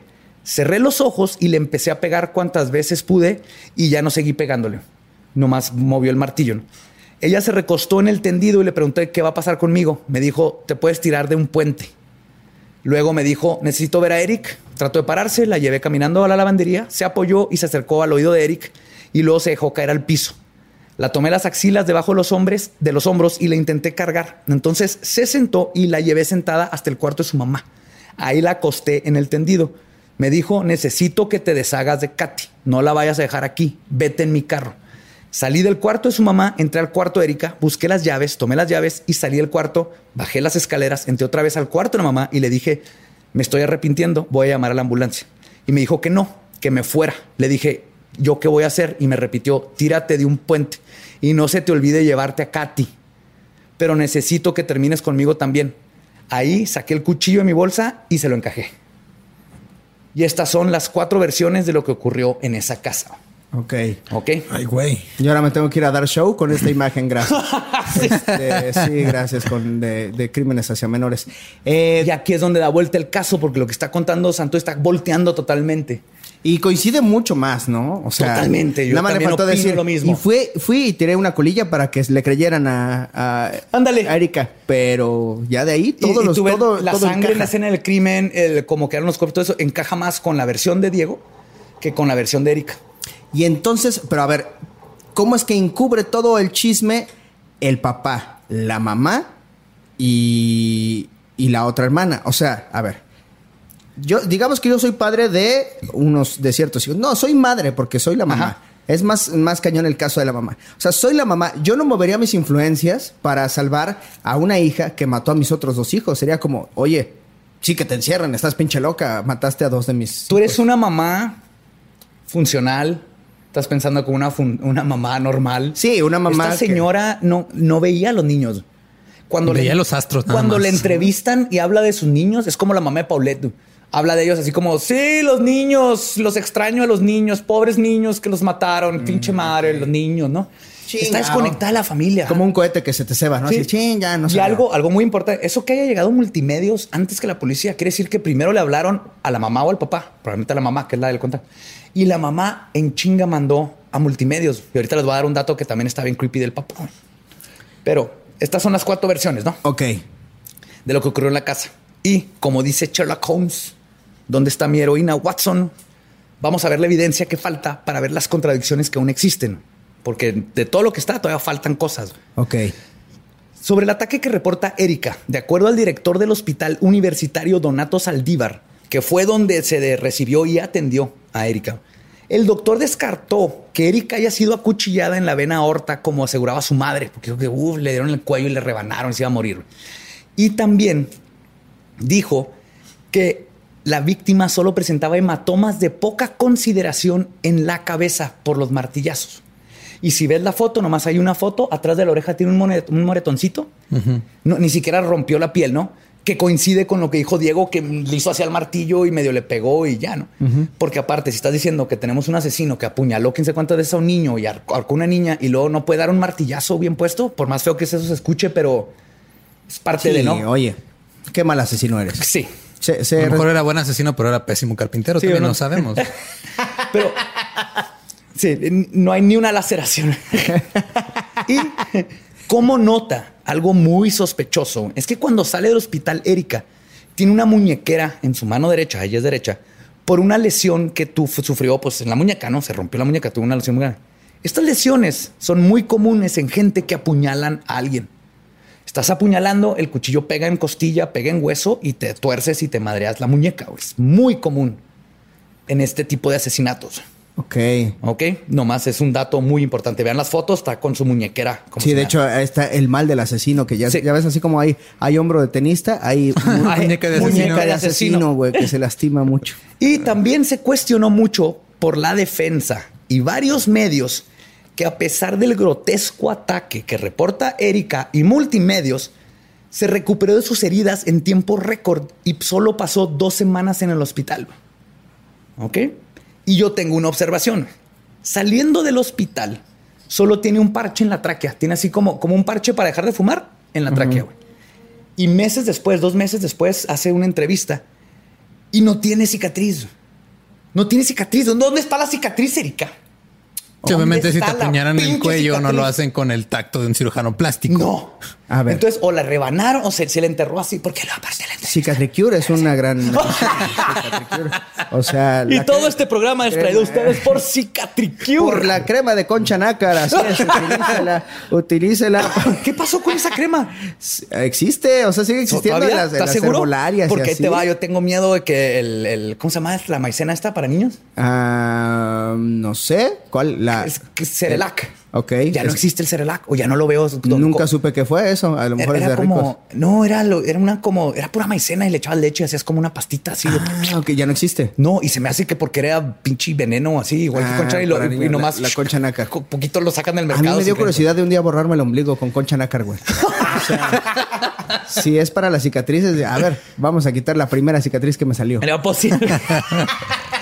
pero sí, pero vean, no, no tiene cicatriz y para la cantidad de sangre que se ven así en el crimen, eh, no, necesitas una, no hay cicatriz. Es improbable, sí, porque o sea, si te cortan el cuello, sale sangre a lo pendejo. y si, sí, y si te rebanan el cuello, te, te, perforan el pulmón, te dan martillas, cinco martillos en la cabeza, en dos semanas no sales del hospital. No a mí ah. me quitaron la vesícula en la cosa más rápida del mundo y duré tres días. Este programa necesita que hagamos la prueba. ¿Quién se puede prestar a que lo acuchillemos? Y vemos cuánto tiempo cuánto tiempo tardas en recuperarte. Y así en seis meses. Y aquí lo tenemos. Lolo apenas está saliendo del hospital. Entonces, me gusta eh, eso. Por lo, por lo tanto, demostramos que el caso de Diego Santoy. Vamos a hacer contenido extra en YouTube donde también vamos a probar la teoría de si cabe. Me voy a tirar entre el colchón y la cama y, a, ver cuánto tiempo tardan en verme.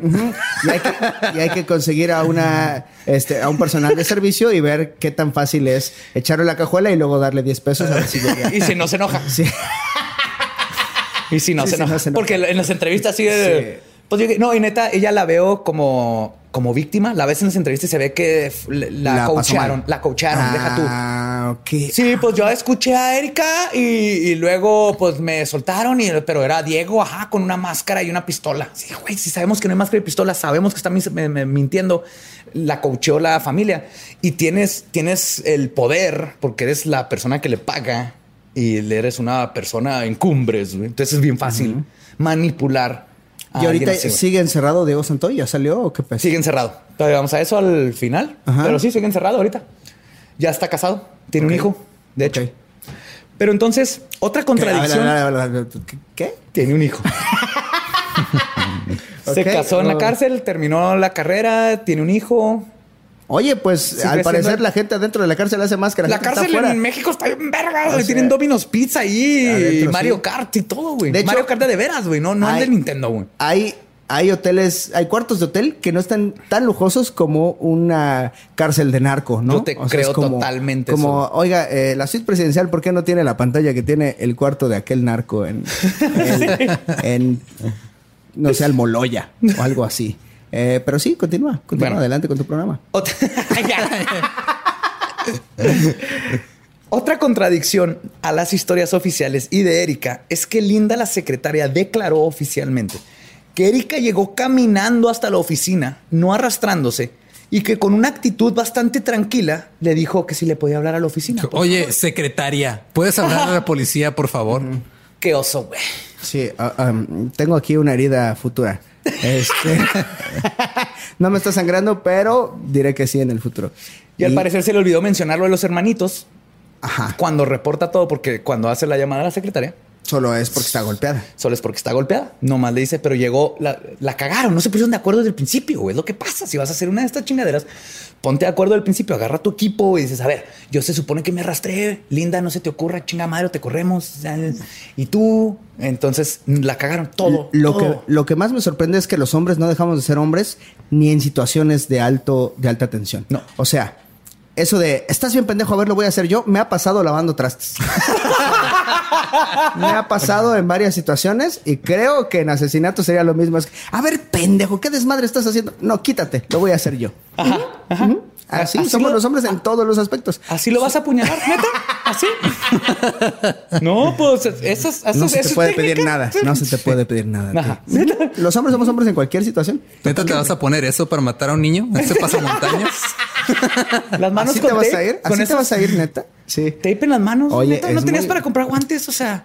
Mira, a mí no se me ha preguntado, pero siento que le creo más a Diego. No sé. Yo estoy en el mismo barco. Después de, por, por evidencia, por cómo describen y por el, eh, el general cuando ves la evidencia, creo que es lo que nos debe llevar a, sacar conjeturas. Pero como voy a dar show en Monterrey próximamente, eh, yo me quedo con la que dio la Procuraduría de neutral. del Estado. Del Estado. Eso es lo que yo digo. Pues a mí me conviene creer eso. Entonces nos vemos el 8 de agosto en Monterrey.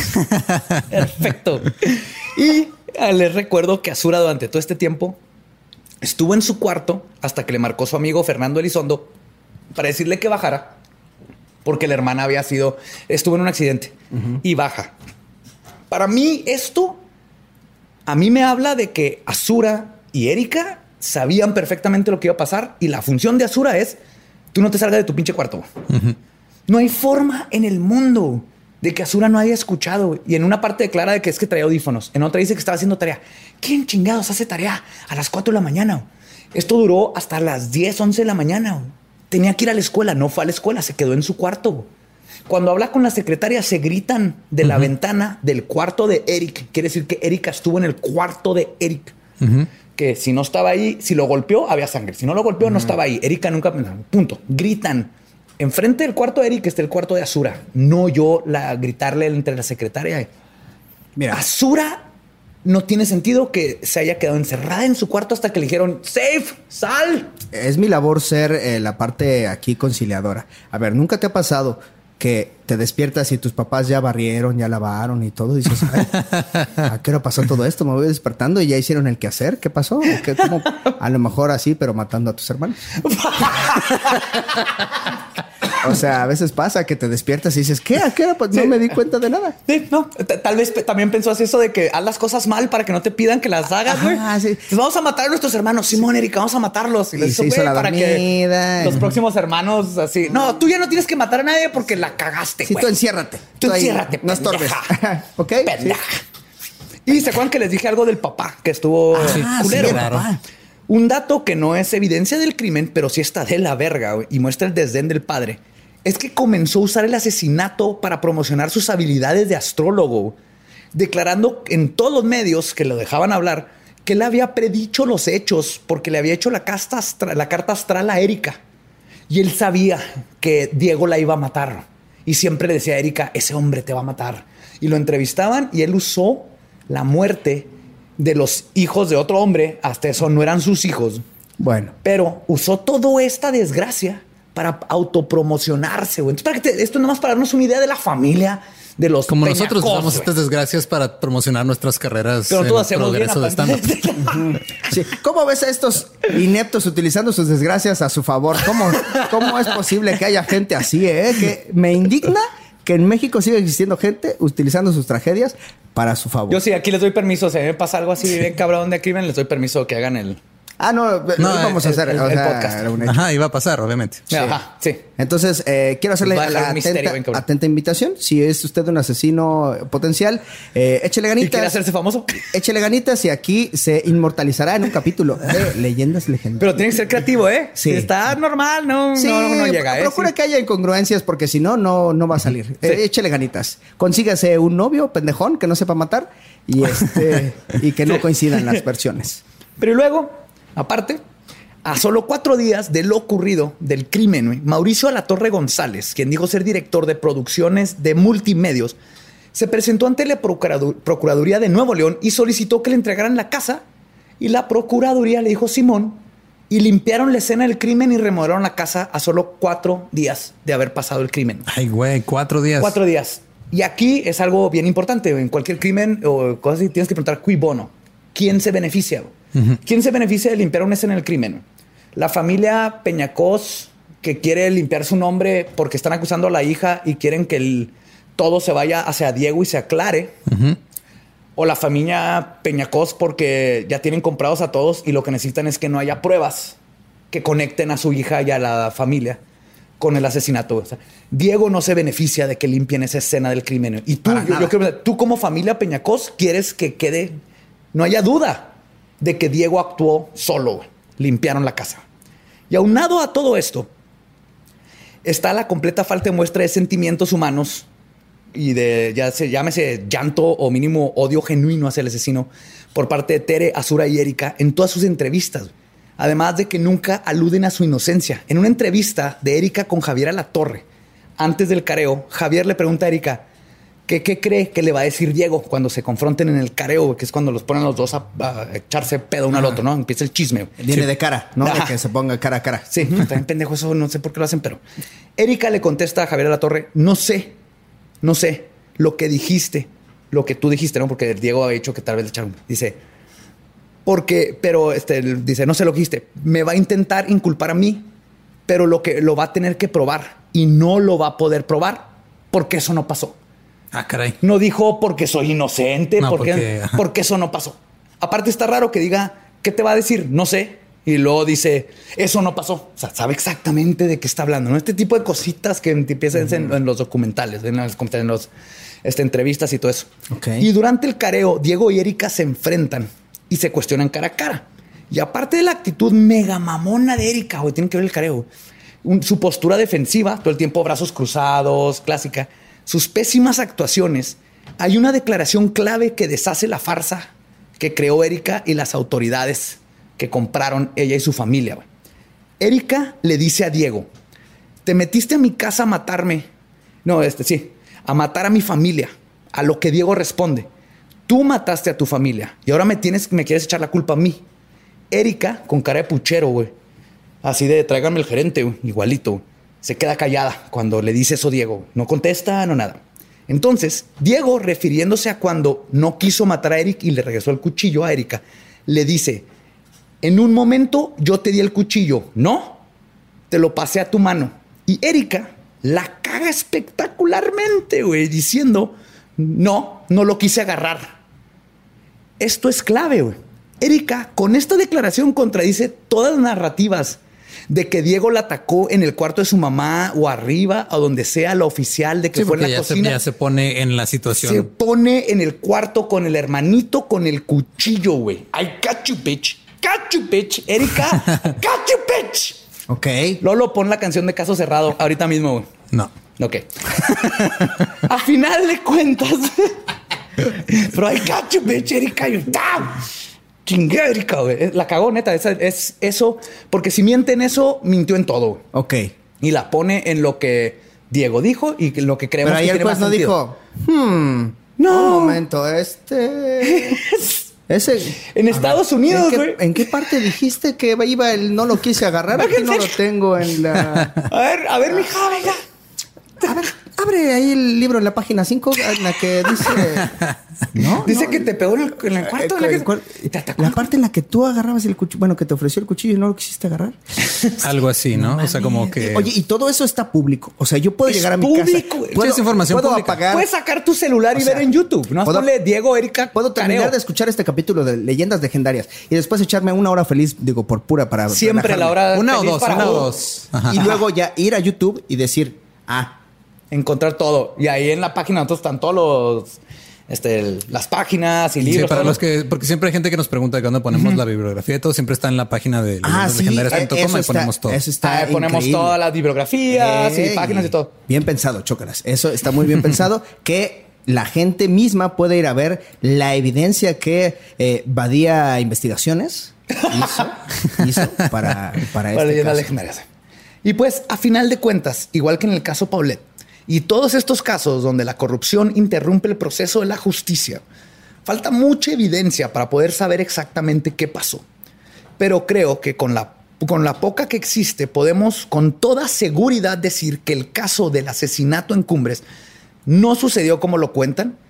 Y también me atrevo a decir con certeza que Erika Cos no es una víctima y que solo hay dos versiones que tienen sentido si seguimos la evidencia o los dos mataron a los niños en equipo, o Erika Cos fue la responsable de todo y Diego es un cómplice cuyo crimen fue no actuar y no se nos olvide que es culpable porque si estuvo ahí sí, o sea, estar y dejó ahí que Erika no estoy diciendo que es inocente. No no es inocente. Estoy diciendo que su pero su crimen fue no detener a Erika y ser cómplice a ver digamos que ahorita Lolo saca un cuchillo y te empieza a atacar. Y yo digo ah no ma no me voy a meter. ¿Soy cómplice? Ya nada más por no salvarte, ¿soy cómplice? Si, me mata a mí nomás, no. Pero si luego se pasa con un niño que está ahí a un lado y dice, también vamos a matar a este, y sigues en el cuarto, ya ah. eres cómplice, güey. Ah, ok. Entiendo el shock de donde agarra al hermanito Erika, bueno, lo agarra Diego, y Erika lo apuñala, pues ahí él, no sabía. Y aparte, El, que yo apuñale Badía no va a pasar como hasta dentro del episodio 100. Entonces, no te preocupes todavía. Sí, imagínate que se vuelven locos y hacen de un de leyendas legendarias un capítulo de leyendas legendarias. Eso es casarse con el truco, ¿te das cuenta? Sí, o sea, sí, sí. casarse con el chiste. Como Prestige. Y en leyendas legendarias tenemos el caso de leyendas legendarias. Lolo mata a Badía. Wow, genial. un ya, ya lo suicida espero. que los dos violamos. Lo espero. Lo, espero. Terminamos con Barba encontrándonos 20 años después. Ok. ¿Que no te ibas a matar, güey? ¿Por qué no te mataste? y lo peor es que... ¿Sabes qué es lo peor de eso? Que a mí no me sale barba. Entonces, en 20 años... Sería una barba falsa. Es que ese señor de barba, falsa, ¿quién es? Es 2019, ya venden barba barbas. Sí, sí, totalmente. No tienes que ser lampiño de los cachetes. Pero... Lo dices como si fuera algo malo. Sí, ¿no? sí, es, sí es malo. Cuando hace frío sí es muy malo. Sí. Pero entonces para mí estas son las únicas dos opciones.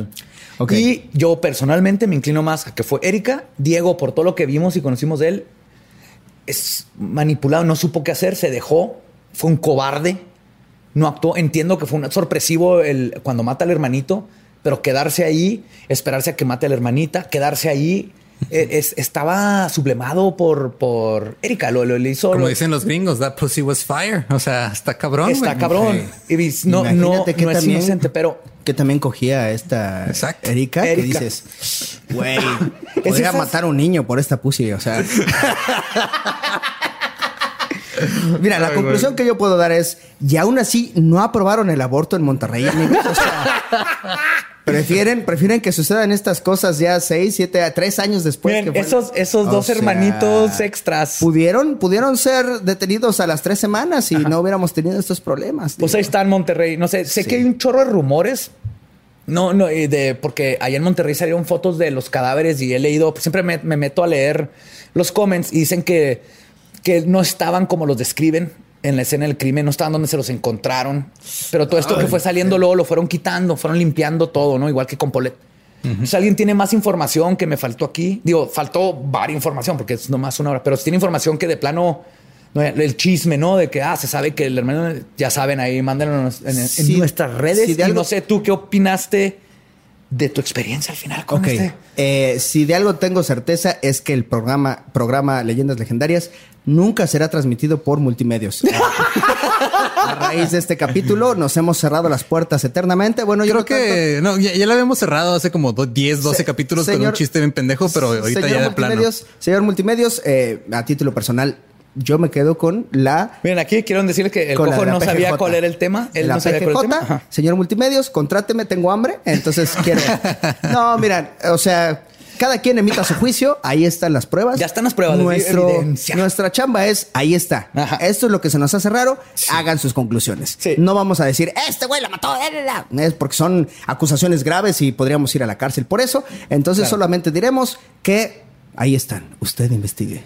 Sí, yo estoy de acuerdo y me encanta. Ustedes somos puros Sherlocks de sillón aquí. Ajá, sí. Sherlocks de sillón, me encanta todos estos ejercicios mentales. Manden sus teorías y todo eso, pero ahí está toda la evidencia. Ahí está. Ustedes deciden. La evidencia a la que podemos acceder, porque la mayoría la desaparecieron, como siempre. Sí. Pero ahí está. Y Eduardo, ¿tú qué?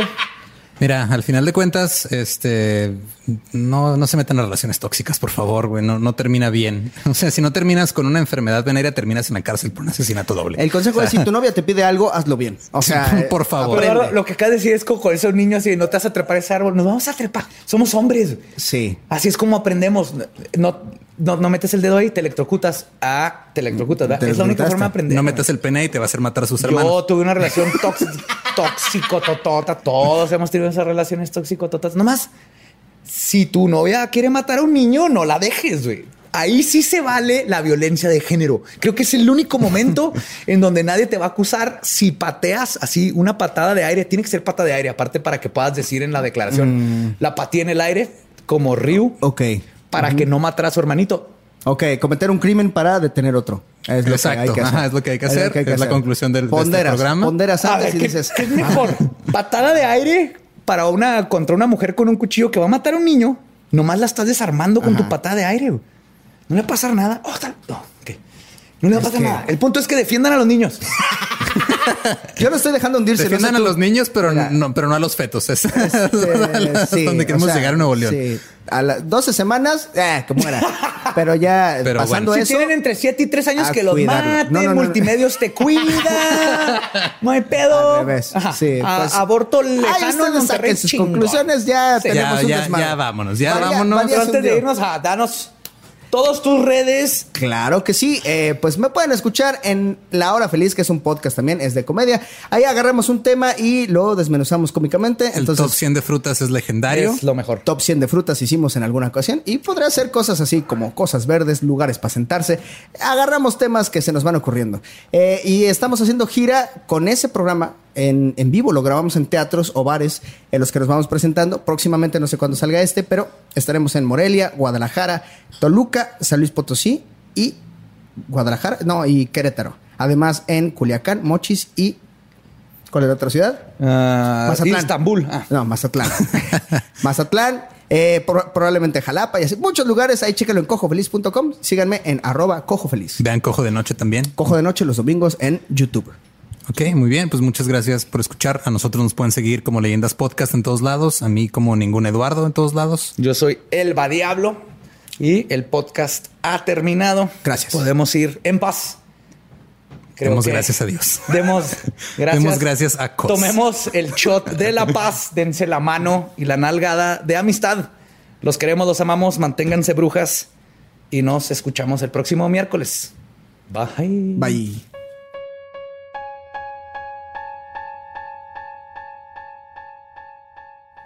Y pues espero que les haya encantado ese episodio porque la verdad estuvo bien padre. Cojo, love you baby, te amamos. Y viene la parte que yo creo que lo vamos a tener que pasar al Patreon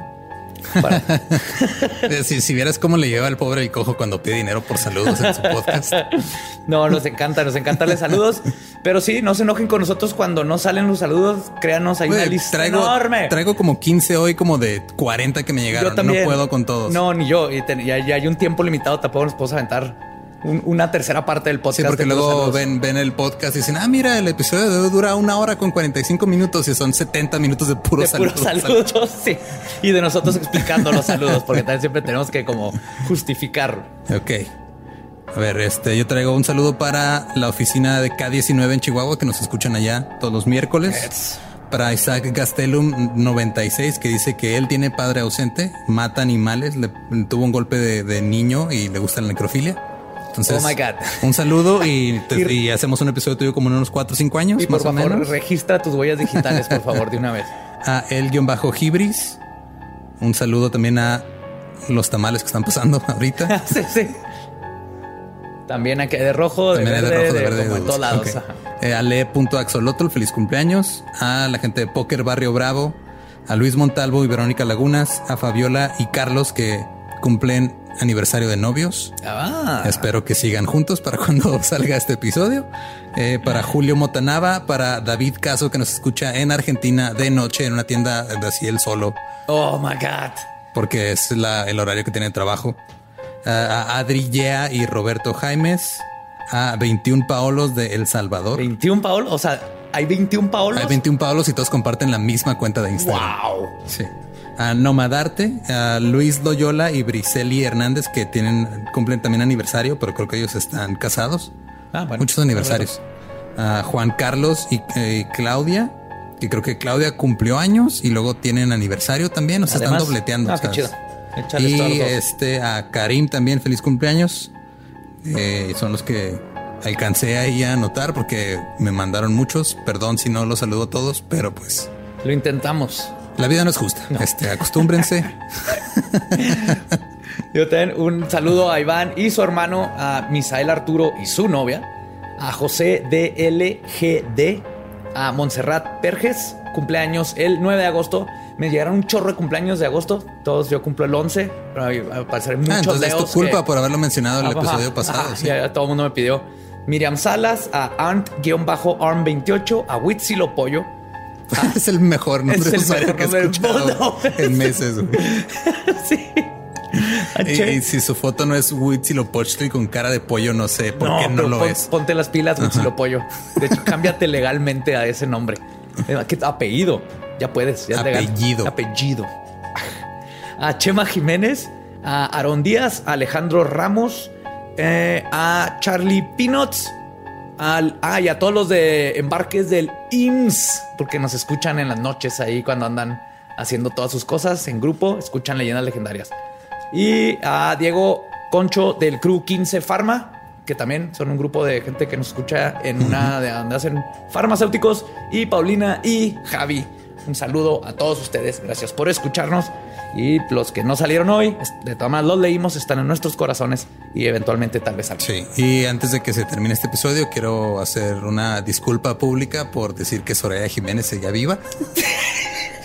Me confundí, yo estaba pensando en Damaris Aguirre, que es una atleta de alterofilia chihuahuense pero dije Soraya Jiménez, dije sigue viva y es de Chihuahua, perdón. Qué bueno que aclaraste. Creo que la gente iba a haber una revuelta por eso. Gracias como por aclarar. 30 comentarios en YouTube de eh, Soraya ya se murió. Perdón, perdón. Qué oso, güey. Sí. Y también, este, también hay que disculparnos porque aparentemente ya había Facebook para la época del 2010 y nosotros estamos pensando que Ah, no, estamos, todavía en, MySpace. Estamos evitando el Facebook. Sí, más bien estamos evitando aceptar nuestra edad. Sí, más bien, eso siempre. Pero bueno, muchas gracias por, por llegar. Vamos a tener que abrir otra sección así de las cosas que dijimos mal el episodio anterior.